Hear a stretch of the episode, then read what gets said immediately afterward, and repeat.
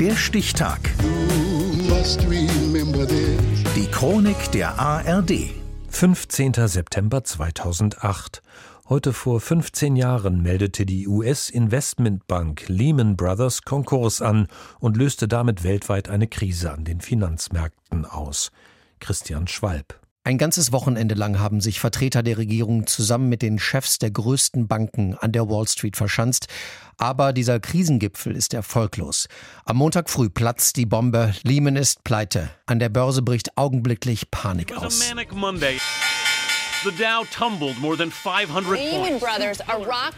US-Finanzminister Hank Paulson hatte bis zuletzt versucht, eine Rettungsaktion der anderen Banken zu organisieren.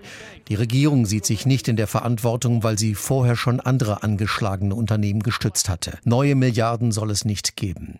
Mit am Verhandlungstisch sitzt damals der Chef von Lehman-Konkurrent Merrill Lynch, John Thane. I got a phone call about five o'clock. Freitags spät kam der Anruf, wir berufen sofort eine Notsitzung ein. Dort sagte Paulson dann zu uns, ihr müsst da gemeinsam ran. Wir sind dieses Mal raus. Aber den Banken sind die Risiken zu groß in der laufenden Immobilien- und Finanzkrise. Lehman geht unter und mit ihr Vorstandschef Richard Fold. Fold, Spitzname Gorilla, wird für seine theatralische Bösartigkeit gefürchtet. Wenn ich einen der Investoren in die Finger bekomme, die gegen Lehman spekulieren, dann drücke ich ihn. Natürlich würde ich ihm nicht wehtun, nein. Ich werde ihm nur das Herz rausreißen und es verspeisen. Fold wird zum Gesicht dieses Absturzes und zum öffentlichen Feindbild. Das wird auch in den dann folgenden Anhörungen vor dem Kongress deutlich, der bald diese größte Pleite der amerikanischen Wirtschaftsgeschichte aufarbeiten darf. Der Lehman-Chef hatte allein in den Jahren seit 2000 fast eine halbe Milliarde Dollar verdient. Ihr Unternehmen pleite, unsere Wirtschaft in der Krise, aber Sie nehmen 480 Millionen Dollar mit nach Hause. Finden Sie das fair? Wenn es dem Unternehmen gut ging, ging es uns auch gut. Ihnen ging es sogar gut, als es dem Unternehmen alles andere als gut ging. Diskutiert wird nach der historischen Pleite auch, warum für die Regierung in Washington am Ende die alte Regel too big to fail, zu groß um zu scheitern, bei Lehman nicht mehr galt.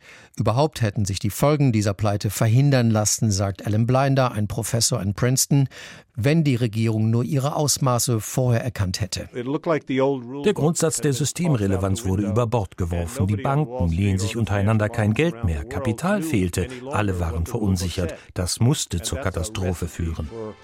Catastrophe. Guten Abend, meine Damen und Herren. Es ist die größte Insolvenz an der Wall Street seit Jahrzehnten. Auch in Deutschland spürt man den Lehman-Schock. Anleger und Sparer werden nervös und nur zwei Wochen später steht der große Immobilienfinanzierer Hypo Real Estate am Abgrund. Am 5. Oktober 2008, einem Sonntag, treten Bundeskanzlerin Merkel und ihr Finanzminister Steinbrück vor die Presse. Wir sagen den Sparerinnen und Sparern, dass ihre Einlagen sicher sind. Auch dafür steht die Bundesregierung ein. Ein gewaltiges Versprechen und es funktioniert. Der Bankensturm bleibt aus.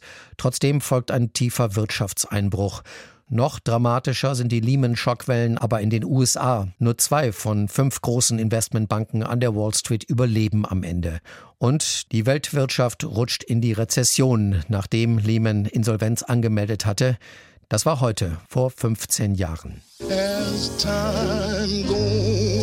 Der Stichtag.